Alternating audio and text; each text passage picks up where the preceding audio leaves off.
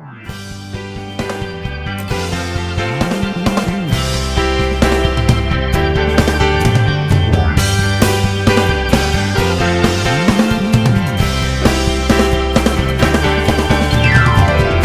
hay nada que el tiempo amor no cure y no lave. No hay nada en tu corazón Bienvenidos nuevamente a este su programa Perversos Polimorfos. En esta ocasión estamos Félix Peralta, Carlos Alvarado y yo, Daniel Umaña. Les agradecemos mucho por escucharnos, por tomarse su tiempo para ver nuestras opiniones al respecto de la vida y su cotidianidad. En esta ocasión vamos a hablar de un tema que ya fue presentado en el episodio anterior, un tema que hemos querido hablar hace mucho, pero parece que no nos pudimos poner de acuerdo de cuál era verdaderamente el tema. Entonces, la idea era hablar de tres películas que nos gustaran, que tuvieran un matiz psicológico, pero bueno, tenemos ahí una pequeña controversia en uno de nosotros. Un disidente. Alguien que no leyó los encabezados bien. No le llegó el guion correcto. Pero bueno, vamos a empezar entonces con Félix. ¿Cuáles fueron sus tres películas? Yo podría haber escogido un montón de películas. De hecho, me senté a hacer como una lista y al final escogí las películas que marcaron algo en mí. ¿Verdad? Porque hay veces en que uno, uno podría decir, sí, sí, la naranja mecánica, sí, pero la naranja mecánica cuando yo la yo estaba en la universidad ya tenía como un propósito muy específico. Que claro, ahora que, que sé, yo soy el que leyó mal el guion, podría haber sido una película que tuviera toda una carga psicológica. Pero las tres películas que yo escogí marcan, para mí, son fundamentales, digamos. Y la primera película es Alien, el octavo pasajero, que es una película de ciencia ficción que me impactó mucho cuando la vi, que tiene todo un suspenso psicológico que me parece interesantísimo, que de hecho fue tan buena que desencadenó en toda la, una cantidad de personas eh, y de series y demás. La segunda película que escogí, esa me mueve emocionalmente porque aparte de eso estaba en el colegio y la vi y tiene toda una carga que es Volver al Futuro. También tiene poco la de ciencia ficción que a mí me gusta mucho. Y la última película que escogí es una película que me impresionó mucho, no solo por el lugar donde yo estaba con la persona que la vi, sino que me impresionó tanto que, que ahí tuve que buscarla en, esa época, la busqué en, en VHS y la encontré en DVD, y es El último Elvis. Esa es una película argentina que yo vi en Argentina. Bueno, eh, hay como toda un, un, una serie de sucesos alrededor de esa película, cómo llegué al cine, después del cine me perdí y bueno, nos perdimos y al final terminamos estando eh, en un lugar, bueno, maravilloso. Pero aparte de eso, de una persona que sufre de esquizofrenia y entonces para mí es como muy importante ver el desarrollo del personaje y cómo culmina. Entonces son las tres películas que escogí. Así que bueno, ahí te, iba a escoger otras más, Superman, digamos, pero no, ya esa, ya, ya no. Superman está fuera de la lista. Está fuera de la lista. Las listas son esas tres. Alien, el octavo pasajero, Volver al futuro y el último Elvis. Muy interesante, que incluye también una película que no es de Hollywood y no quiere añadir sus psicologismos. Yo quisiera hacerlo ahora eh, después porque al final puede ser que me emocione mucho y entonces prefiero mejor como que todos vayan viendo y bueno, vayamos hablando un poco sobre nuestras películas. Sí quiero decir que, digamos, las primeras dos películas tienen que ver mucho con la etapa mía de, de, de la adolescencia, ¿verdad? De hecho, cuando yo vi a Alien, yo ya Alien, que era, Alien es del 79, yo no la vi en el 79, yo la vi en televisión como por ahí del 86, digamos, que era cuando la pasaban en Canal 7. Y este, Volver al Futuro, sí fui a verla al cine y hasta me acuerdo del cine universal y todo. Entonces, eso también, ¿verdad? Pero es esa misma cosa como de ciencia ficción, de volver al pasado y todo, que ahora se ha vuelto como una moda, ¿verdad? Las series, de hablar de esas cuestiones eh, temporales, pero bueno, para mí en esa época era, era algo como que marcaba y una idea, y aparte de eso que hablaba del futuro, digamos, volver al futuro es el pasado, pero más adelante como pensar qué pasaría si yo puedo ir, pero mucho más adelante en el tiempo. Y la última que les digo, el último Elvis, es una película muy lenta, la mayoría de la gente la ve muy lenta, porque es una película que va explicando cómo el sujeto está cayendo en, esta, en este cuadro esquizoide, y es básicamente de un hombre argentino que es cantante, es un imitador de Elvis, pero poco a poco comienza a meterse tanto en el personaje que termina sintiendo que es Elvis y abandonando todo lo que tiene a su alrededor, ¿verdad? Esa es conexión con la realidad que se ve mucho en la figura con la hija que él tiene y termina yendo a, Estados Unidos, a la casa de Elvis, y se suicida el mismo día que Elvis muere en la casa de Elvis. Entonces, para mí es muy interesante ver cómo se desconecta la realidad. Hasta la comida que él hace es la misma comida de Elvis. Es, es una desconexión increíble de la realidad. Pero con cierta conexión, porque él sí sabe dónde es, tiene que volar, tiene que ir al lugar. Y, y hay una escena muy importante para mí, que es cuando él llega a la casa y ve el montón de Elvis, digamos, ¿verdad? Pero bueno, ya, ¿ves? Cállenme, por favor. Sí, ya vimos que la pregunta generó más de lo que queríamos. Carlos, usted, ¿cómo entendió la premisa primero? Porque yo creo que fue usted quien puso la premisa. Correcto. Yo lo que entendí fue que eran las tres películas que para nosotros tuvieran mayor contenido psicológico. Incluso yo traje las películas en físico y todo, o sea, así, así de obsesivo con el cine soy. Hey, Boomer. Sí, eso, hay una cuestión generacional ahí. Este, mis tres películas son cuatro, porque no, no pude dejar por fuera una, entonces hice una mención honorífica, digamos. Pero yo diría, esta película que se llama Instinto, es una película actuada por eh, Cuba Goldwyn Jr. y magistralmente interpretada por, para mí, uno de los mejores actores que ha habido, digamos, que es Anthony Hopkins, que me parece un actor fuera de serie. Los, los roles que ha interpretado me parecen fuera de serie y es una película que Anthony Hopkins hace el papel de un, de un antropólogo que se interna en la montaña a vivir con primates, con gorilas y cuando regresa a la civilización, entre comillas, es considerado loco. Cuba Goldwyn Jr. es un psiquiatra que lo trata, que trata su locura y termina estableciendo una relación eh, muy interesante. Y entonces como todo el debate sobre la locura y lo que la locura nos dice, ¿verdad? Me parece súper interesante. La otra película que traje es La Sociedad de los Poetas Muertos, obviamente. Es una película que me encanta pero además tiene toda una discusión, una reflexión acerca de la vida, acerca de lo importante de la vida, acerca de disfrutar la vida, de la poesía, de la literatura, de las artes, de que, bueno, las ciencias, etcétera, son importantes, pero la literatura, el, eh, el arte es imprescindible para la vida porque tiene que ver con lo que nos ata, lo que nos une con el eros, ¿no? Que es lo que, lo que deseamos, lo que nos hace eh, movernos hacia el deseo, ¿no? Que me parece súper interesante.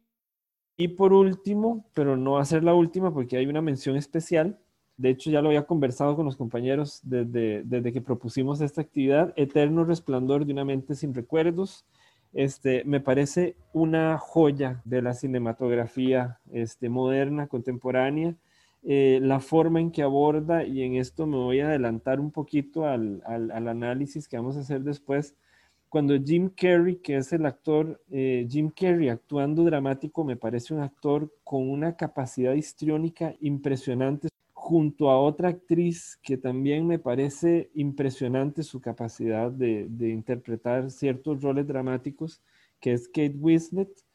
Cuando Jim Carrey llega a la estación del tren para ir al trabajo, simplemente agarra y se va, no sabe por qué, y se va a la playa donde ellos se conocieron. Ya él no tiene la imagen, porque la imagen ya le fue borrada del cerebro, que esa es como la trama central de la película, que se pueden borrar personas después de una ruptura o, si hay un proceso de duelo, se pueden borrar personas del, del, cerebro. Pero él se va para la playa donde se conocieron, no sabe por qué y simplemente se va, no, no va a trabajar. Y es lo que Freud decía, ¿no? Se borra la imagen, pero el afecto permanece, que es lo que, lo que nos hace movernos hacia ciertos lugares porque ya está instalado en el inconsciente. Y la última película, que es como una especie de mención honorífica, un bonus track, la Langosta, una película actuada por Rachel Weisz, Corinne Farrell. Es una película absolutamente loca, es una cuestión muy demencial. Una sociedad inglesa donde las personas tienen 45 días para encontrar el amor de su vida y casarse y los que no encuentran el amor de su vida y se casan se convierten en el animal que elijan el protagonista elige convertirse en una langosta si no encuentra el amor. Las personas que no tienen pareja son llevados a un hotel donde tienen una cantidad de tiempo para encontrar entre las personas que están en el hotel el amor. En una entrevista que le hacían al, al director de la película, y ya con eso termino, él decía que en las sociedades modernas los que no tienen pareja son vistos como bichos raros, y de ahí la idea de graficarlo a través de esta película que tiene mucho simbolismo, igual que Eterno Resplandor de una mente sin recuerdos, una película plagada de, de simbolismos que podríamos durar toda la noche, este, todo el rato discutiendo. Esas serían mis tres películas con un bonus extra. Muchas gracias, está muy interesante y creo que es un tema que nos aborda mucho. Yo escogí tres películas, pero ahora que parece que nos tomamos la libertad de tomar cuatro películas, todos. Lo peor es que yo escogí una que Carlos también escogió. Entonces me quedé con dos. Todos escogieron cuatro, pero yo escogí dos. No, no, no, no. Yo, yo dije la de Superman, pero si hubiera puesto la cuarta, no es esa película la que diría. Ok, ok. Pero yo sí quiero mencionar las dos, al menos que son diferentes. La que tenemos Carlos y yo en común sería La Sociedad de los Poetas Muertos claramente una película súper bonita, pero yo la escogí más que todo también por la interpretación de Robin Williams, que a mí me parece muy bonita. Eh, una película de 1989, muy interesante, el Robin Williams de 1989, ¿verdad? Muy diferente, o quién sabe qué tan diferente el Robin Williams que después de, de los años 2000 sufrió su depresión y bueno, pasó lo que pasó. La otra película que a mí me parece muy interesante analizar y que bueno, me pareció muy, también muy interesante que caló mucho en la sociedad. No fue una película como que se lanzó a escondidas o que solamente un sector de la población conoce y que es una película que solamente los muy eruditos la han visto, sino que es una película que se hizo muy mainstream, es el Joker. Y a mí me parece una película muy interesante porque aborda el trato que se le hace a la persona que sufre de la locura. Se ve a un antihéroe tratando de caminar y caminar y caminar y entonces toda la sociedad lo que lo hace es volcarlo hacia la violencia. Me parece interesantísima la última frase que dice el Joker, ¿verdad? Que resulta cuando usted une una sociedad que trata mal a una persona y lo abandona con un problema mental, ¿verdad? Y al final recibe lo que merece. Y la última película que a mí me parece muy interesante y que sí tiene un valor psicológico muy grande también es Inside Out, que en español latinoamericano se tradujo como Intensamente, que es una película que lanza Pixar para hablar de las emociones de una niña que se está pasando de, de un lugar a otro.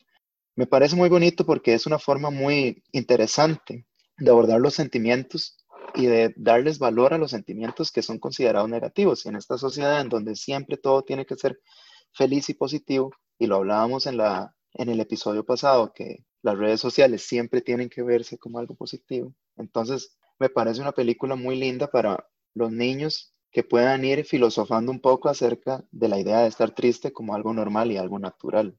Que podamos entender a la tristeza como algo que es parte de la vida y que estar triste no es malo, sino también es parte de lo que somos. Con esto dicho, yo quisiera lanzarles una pregunta que me parece muy interesante ahora que vimos que la premisa no fue entendida al 100% por todos, pero la pregunta me parece interesante y es, ¿nosotros escogemos las películas o las películas nos escogen a nosotros?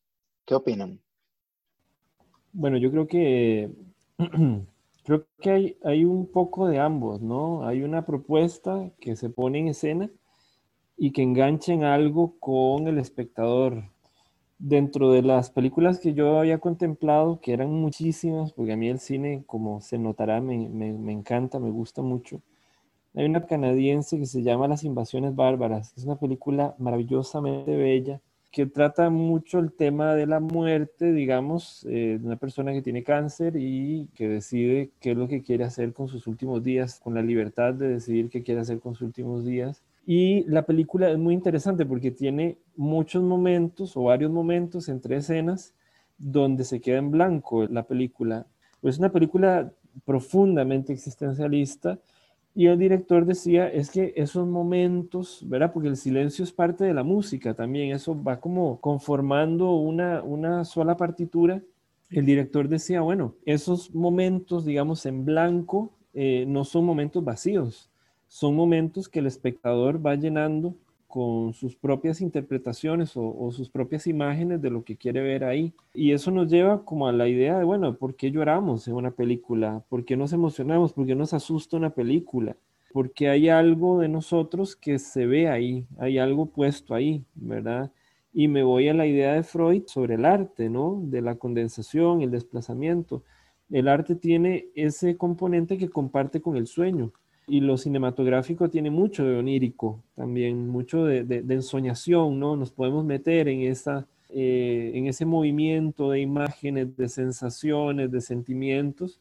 Y aunque los que estén en pantalla no seamos nosotros ni la gente que conocemos, eh, nosotros colocamos ahí personas y situaciones que nos resultan impactantes eh, y podemos vivirlas, revivirlas y verlas, eh, verlas ahí, que es el principio de, de, lo que plantea una técnica como el psicodrama, por ejemplo, que plantea que en un escenario se pueden poner imágenes internas y se pueden trabajar, ¿no? Y se pueden reelaborar, que estamos en movimiento siempre, ¿no? Por dentro.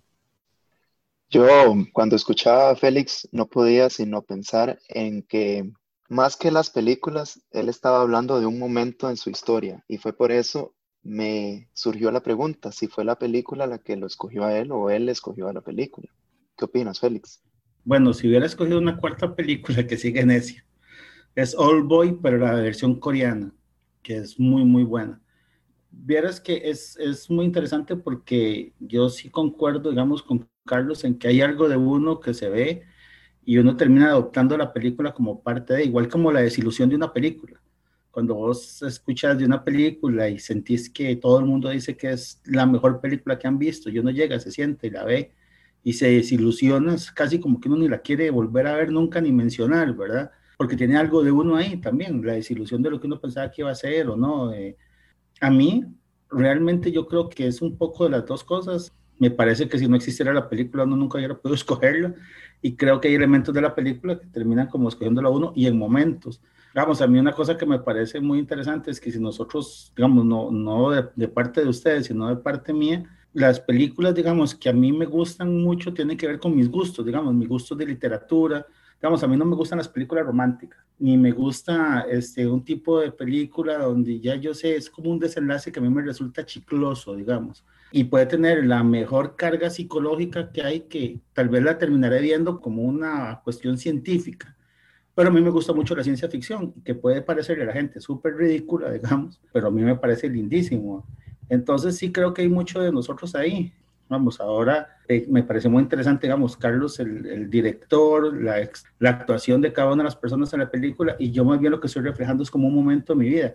Hay una película francesa que se llama Adopción, que es una película lindísima, una pareja de hombres que adoptan una niña y es todo el proceso, digamos, cómo las familias aceptan, digamos, primero la homosexualidad de ellos y después la adopción. Y cuando yo vi esa película, de hecho, yo estaba dando un curso donde se estaba hablando mucho sobre si la adopción de, de, parejas, de personas del mismo sexo era algo adecuado o no. Y esa es una película que a mí me quedó grabada porque yo decía, pucha, si la gente pudiera ver esto, ¿cómo cambiarían de su forma de pensamiento, digamos?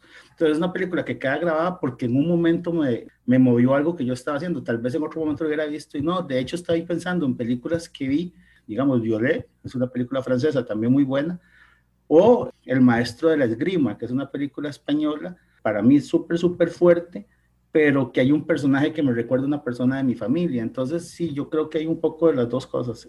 Y creo que habla mucho de nosotros. Yo sé, yo reconozco que me equivoqué completamente en la escogencia, pero si quiero hacerlo, algo psicologizarlo, también podríamos ver lo otro, porque es que me interesa ver tanto una película donde hay un sujeto que, eh, digamos, tiene una venganza, digamos, en Old Boy, que también es, es cómo se manipula a una persona para que termine haciendo algo que yo quiero y al final es como lo destruyo psíquicamente, o sea, llega el momento en que el sujeto no está y es puro conductismo, digamos, ¿verdad? Entonces, eh, por ahí va. ¿Y vos qué, opinas, que vos qué opinaste, ma? ¿Vos te escogieron las películas o qué? Sí, de, fueron momentos muy interesantes en mi vida. El Joker me ha tocado, por ejemplo, en el otro podcast que yo tengo, analizar esta película de Joker y me metí mucho a verlo, entonces ese me gustó. Inside Out me ha gustado muchísimo desde que la vi y yo me declaro fan de las fábulas y de las animaciones. Y la Sociedad de los Poetas Muertos, pues influenciado por Carlos, eso sí debo decirlo. Yo quiero lanzarles una última pregunta. Ahora que Félix estaba hablando de que sería bueno que todos viéramos tal película, yo quisiera preguntarles qué opinan ustedes de la incidencia cultural que tiene el séptimo arte, todo el arte, pero en específico ahora que estamos hablando de las películas, el séptimo arte, en el cambio de una cultura si puede aportar a que pensemos diferente o a que haya una población que se ayude a pensar diferente. ¿Qué opinan? Bueno, eso es una pregunta que me parece no solo interesante, sino de que hay un libro que se llama eh, A Broken Mirror que uno puede ver, digamos, la imagen. ¿Cuál era el personaje que a la gente más le gustaba en los años 60, en los 70, en los 80, en los 90? Y también vas viendo el cambio en los muñecos, la masa muscular y cómo eso influye en la imagen de la gente los héroes de los 80s y 90s eran súper musculosos, después cambiaron a los menos musculosos y ahora hay toda una, una serie, digamos, de héroes y cómo es que la persona se visualiza. Hay toda una lógica, digamos, un día de esos hablaba con una persona que me decía de que no se imaginaba que los rusos podían ser buenas personas y eso es completamente influenciado por el séptimo arte, porque nuestra influencia, la mayoría viene de Estados Unidos cuando aparece Sundance y entonces era como una especie de, cine, digamos, alternativo, con mayor pensamiento, más crítico y todo, termina convirtiéndose en un festival de música, que, de, perdón, de, de, cine que se hace comercial y entonces caemos exactamente en lo mismo. Y ve como influencia que si alguien ha visto esta de Tiburón, Megalodón, este Megalodón es una película gringa en China, es como haciendo la transición hacia los públicos. Antes era Karate Kid en Japón, y, este, y ahora es Karate Kid en China, que es karate en China, eso no tiene ni pies ni cabeza. Para mí hay una fuerte influencia ideológica en el cine general comercial que nos comienza a transformar. Y, y quiero cerrar con una frase de un crítico chileno que decía, yo voy a ver películas gringas porque salgo feliz de la película. El héroe siempre gana, siempre pasan los buenos y me, me metieron toda la idea y es un final feliz. Dice, yo no me gusta el cine latinoamericano porque se apega tanto a la realidad que uno sale deprimido. Y bueno, creo que también eso es parte de la idea que nos han vendido y, lo que nos dice el séptimo arte. Carlos, ¿vos qué opinas? Yo creo que, bueno, el cine ha funcionado para los dos lados. Digamos, hay películas que claramente uno puede decir, bueno, son películas que muestran, digamos, realidades alternativas o ponen sobre la palestra realidades para la discusión o se empieza a hablar de ciertas cosas a partir de ciertas películas. Ahora se me viene a la mente esta película con Sean Penn, con la que él gana el Oscar, que me parece una actuación, Sean Penn también es un actor fuera de serie, que es eh, la vida de Harvey Milk, un activista por los derechos eh, de la población LGTBIQ, que pone sobre la palestra la discusión, ¿verdad? Y que es muy interesante películas que tratan sobre la esclavitud, pero no me refiero a películas eh, incluso recientes, digamos, porque se convierte como en una especie de moda y siento que pierde impacto ciertos temas. Eh, ahí muy claramente está, bueno, el tema este del, del racismo, de la esclavitud, como de ciertas temáticas que se convierten en moda y van perdiendo impacto. No me refiero a la esclavitud como en 12 años de esclavitud, digamos que es una película relativamente reciente, sino en una película como por ejemplo El color púrpura con Whoopi Goldberg, igual de los años 80, súper interesante que pone sobre, sobre la palestra toda la, la discusión sobre el, el, racismo, ¿no? Igualmente, considero igual que Félix, eh, de hecho es algo sobre lo que he estudiado y que me ha gustado siempre, es ver la creación y sostenimiento de estereotipos, ¿verdad? Porque el cine podemos hablar de que hay todo un cine que es crítico, alternativo, que trata de instalar eh, la discusión, la criticidad sobre ciertos temas, ¿verdad? Para ponerlos en, en, el ojo público, digamos. Pero hay un cine que es comercial y que implica que se afiancen y que se sostengan, que se naturalicen sobre todo ciertos estereotipos, que eso sí me parece preocupante, digamos. Entonces, hay una influencia para los dos lados.